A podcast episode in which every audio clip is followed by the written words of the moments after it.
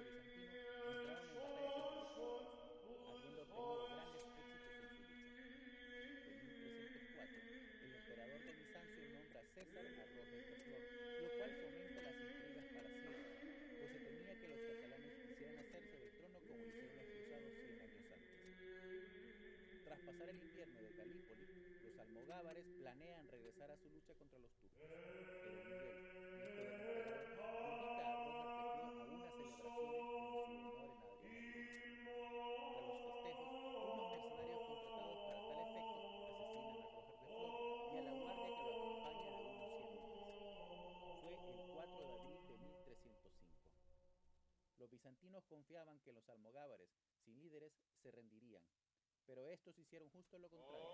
Comienza la llamada venganza catalana. Arrasaron pueblos y aldeas, especialmente de la provincia de Tracia, de donde viene Teófilo Constantino.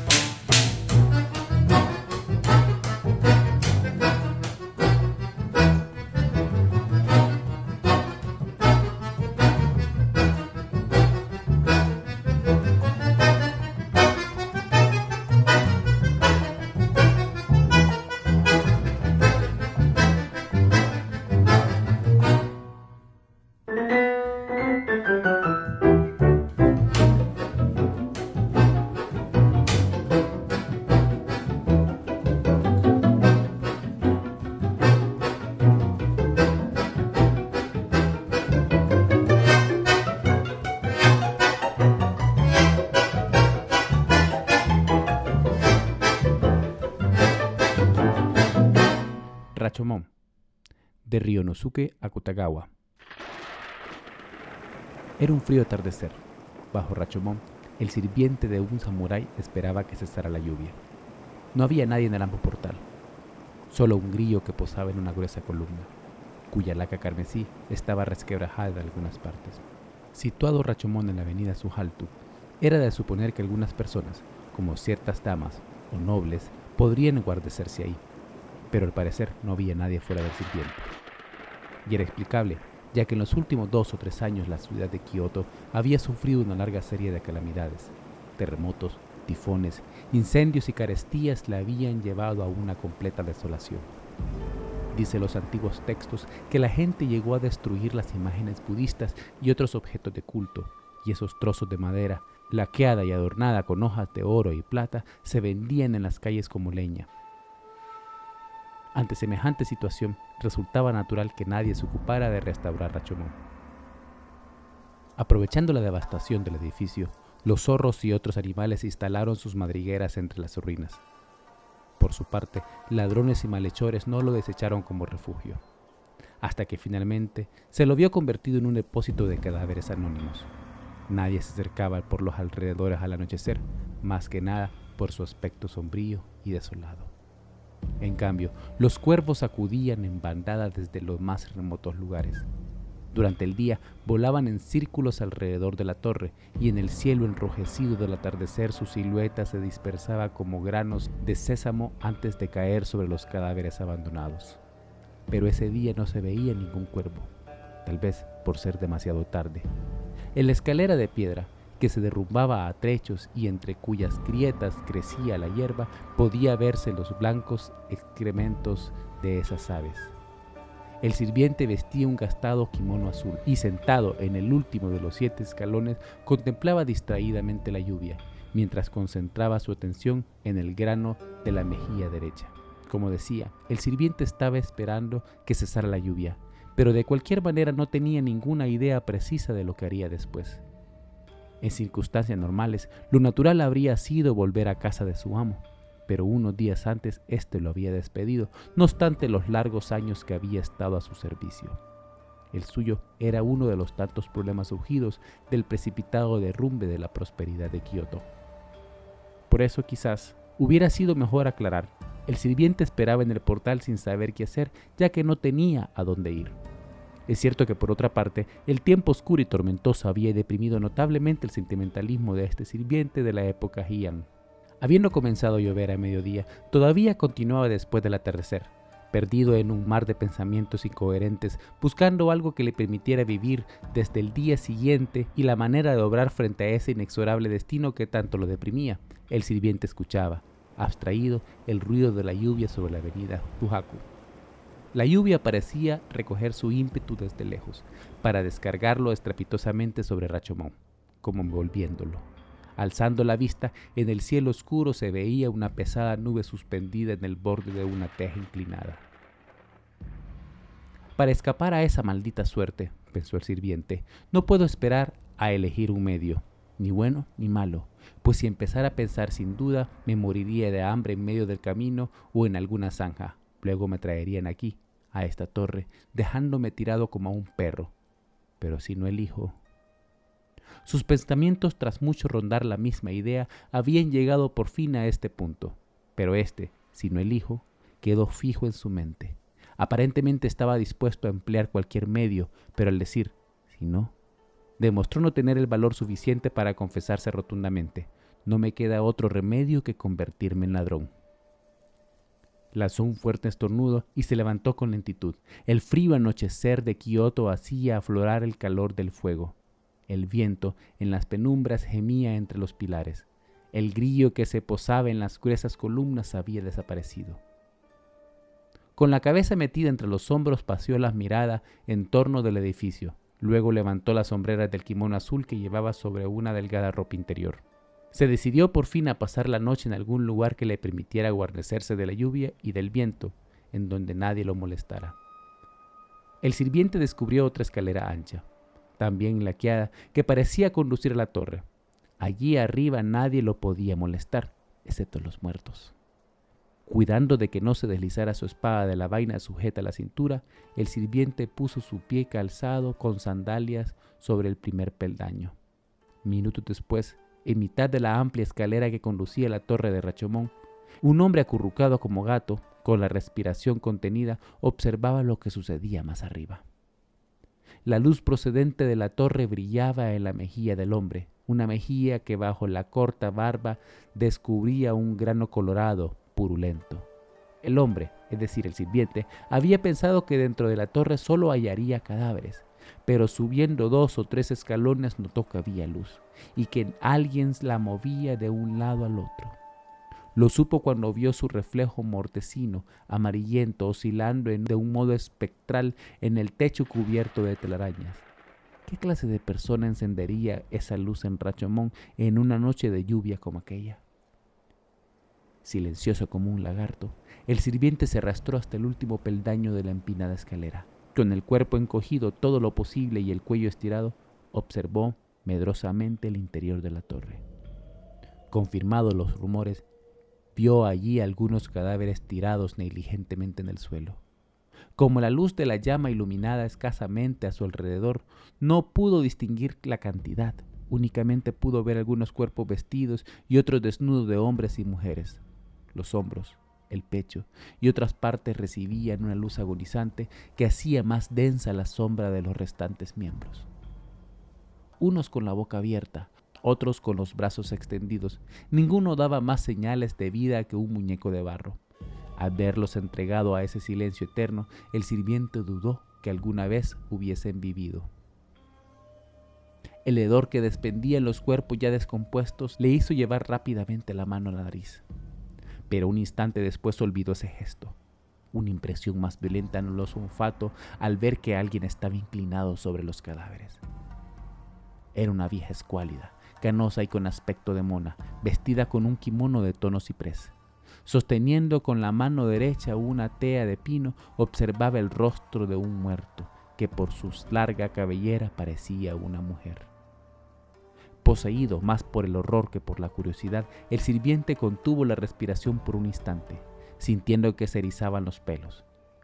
Mientras observaba aterrado, la vieja colocó su tea sobre dos tablas del piso y sosteniendo con la otra mano la cabeza que había estado mirando, con una mano comenzó a arrancarle el cabello, uno por uno. Parecía desprenderse fácilmente. A medida que el cabello se iba desprendiendo, cedía gradualmente el miedo de sirviente, pero al mismo tiempo se apoderaba de él un incontenible odio hacia esa vieja. Ese odio pronto lo comprobó, no iba dirigido solo contra la vieja, sino contra todo lo que simbolizase el mal, por el que ahora sentía vivísima repugnancia. Si en ese instante le hubiera sido dado elegir entre morir de hambre o convertirse en ladrón, el problema que él mismo se había planteado hacía unos instantes, no habría vacilado en elegir la muerte. El odio y la repugnancia ardían en él tan vivamente como la tea que la vieja había clavado en el piso. Él no sabía por qué aquella vieja robaba cabellos. Por consiguiente, no podía juzgar su conducta. Pero los ojos del sirviente, despojar de la cabellera a los muertos de Rachomón y en una noche de tormenta como esa, cobraba toda la apariencia de un pecado imperdonable. Naturalmente, este nuevo espectáculo le había hecho olvidar que solo momentos antes él mismo había pensado en hacerse ladrón. Reunió todas sus fuerzas en las piernas y saltó con agilidad desde su escondite con la mano en su espada, en una zancada se plantó ante la vieja. Esta se volvió aterrada y al ver al hombre retrocedió bruscamente, tambaleándose. ¿A dónde vas, vieja imbécil? gritó cerrándole el paso, mientras ella intentaba huir pesoteando los cadáveres. La suerte estaba echada. Tras un breve forcejeo, el hombre tomó a la vieja por el brazo, de puro hueso y piel, más bien parecía una pata de gallina, y retrociéndolo la arrojó al suelo con violencia. ¿Qué estás haciendo? Contesta, vieja, si no, hablará esto por mí. Diciendo esto, el sirviente la soltó, desenvainó su espada y puso el brillante metal frente a los ojos de la vieja. Pero ésta guardaba un silencio malicioso, como si fuese muda. Un temblor histérico agitaba su mano y respiraba con dificultad con los ojos desorbitadas. Al verla así, el sirviente comprendió que la vieja estaba a su merced y al tener conciencia de que una vida estaba librada al azar de su voluntad, todo el odio que había acumulado se desvaneció, para dar lugar a un sentimiento de satisfacción y de orgullo. La satisfacción y el orgullo que se sienten al realizar una acción y obtener la merecida recompensa. Miró el sirviente a la vieja y suavizó algo su voz. Le dijo, Escucha, no soy ningún funcionario imperial. Soy un viajero que pasaba accidentalmente por este lugar. Por eso no tengo ningún interés en prenderte o en hacer contigo nada en particular. Lo que quiero es saber qué estabas haciendo hace un momento. La vieja abrió aún más los ojos y clavó su mirada en el hombre, una mirada sarcástica, penetrante con esos ojos sanguinolentos que suelen tener ciertas aves de rapiña. Luego, como masticando algo, movió los labios, unos labios tan arrugados que casi se confundían con la nariz. La punta de la nuez se movió en la garganta huesuda, que pronto una voz áspera y jadeante como el graznido de un cuervo llegó a los oídos del sirviente. Yo sacaba los cabellos, sacaba los cabellos para hacer pelucas. Ante una respuesta tan simple y mediocre, el sirviente se sintió defraudado. La decepción hizo que el odio y la repugnancia lo invadieran nuevamente, pero ahora acompañados por un frío desprecio. La vieja pareció adivinar lo que el sirviente sentía en ese momento y conservando en la mano los largos cabellos que acababa de arrancar, murmuró con su voz sorda y ronca. Ciertamente arrancar los cabellos a los muertos puede parecerte horrible, pero ninguno de estos merece ser tratado de mejor modo. Esa mujer, por ejemplo, a quien le saqué estos hermosos cabellos negros, acostumbraba a vender carne de víbora desecada en la barranca de los guardianes, haciéndola pasar nada menos que por pescado. Los guardianes decían que no conocían pescado más delicioso. No digo que eso estuviera mal, pues de otro modo se hubiera muerto de hambre. ¿Qué otra cosa podía hacer? De igual modo, podría justificar lo que yo hago ahora. No tengo otro remedio si quiero seguir viviendo. Si ella llegara a saber lo que hago, posiblemente me perdonaría.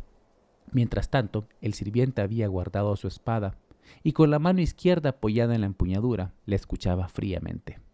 La derecha tocaba nerviosamente el grano purulento de la mejilla, y en tanto la escuchaba sintió que las nacía cierto coraje, al que le faltaba momentos antes bajo el portal.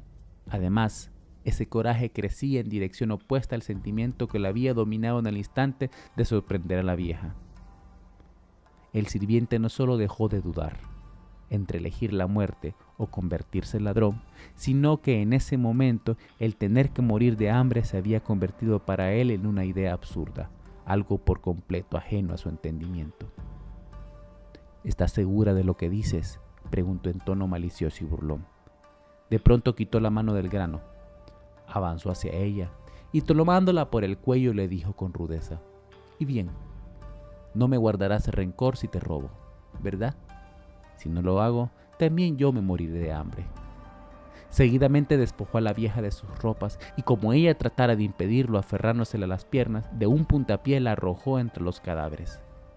En cinco pasos el sirviente estuvo en la boca de la escalera y en un abrir y cerrar de ojos, con la amarillenta ropa bajo el brazo, descendió los peldaños hacia la profundidad de la noche.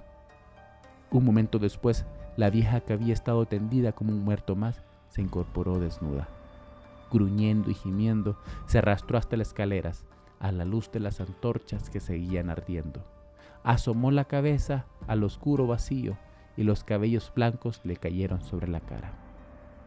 Abajo, solo la noche negra y muda. ¿A dónde fue el sirviente? Nadie lo sabe.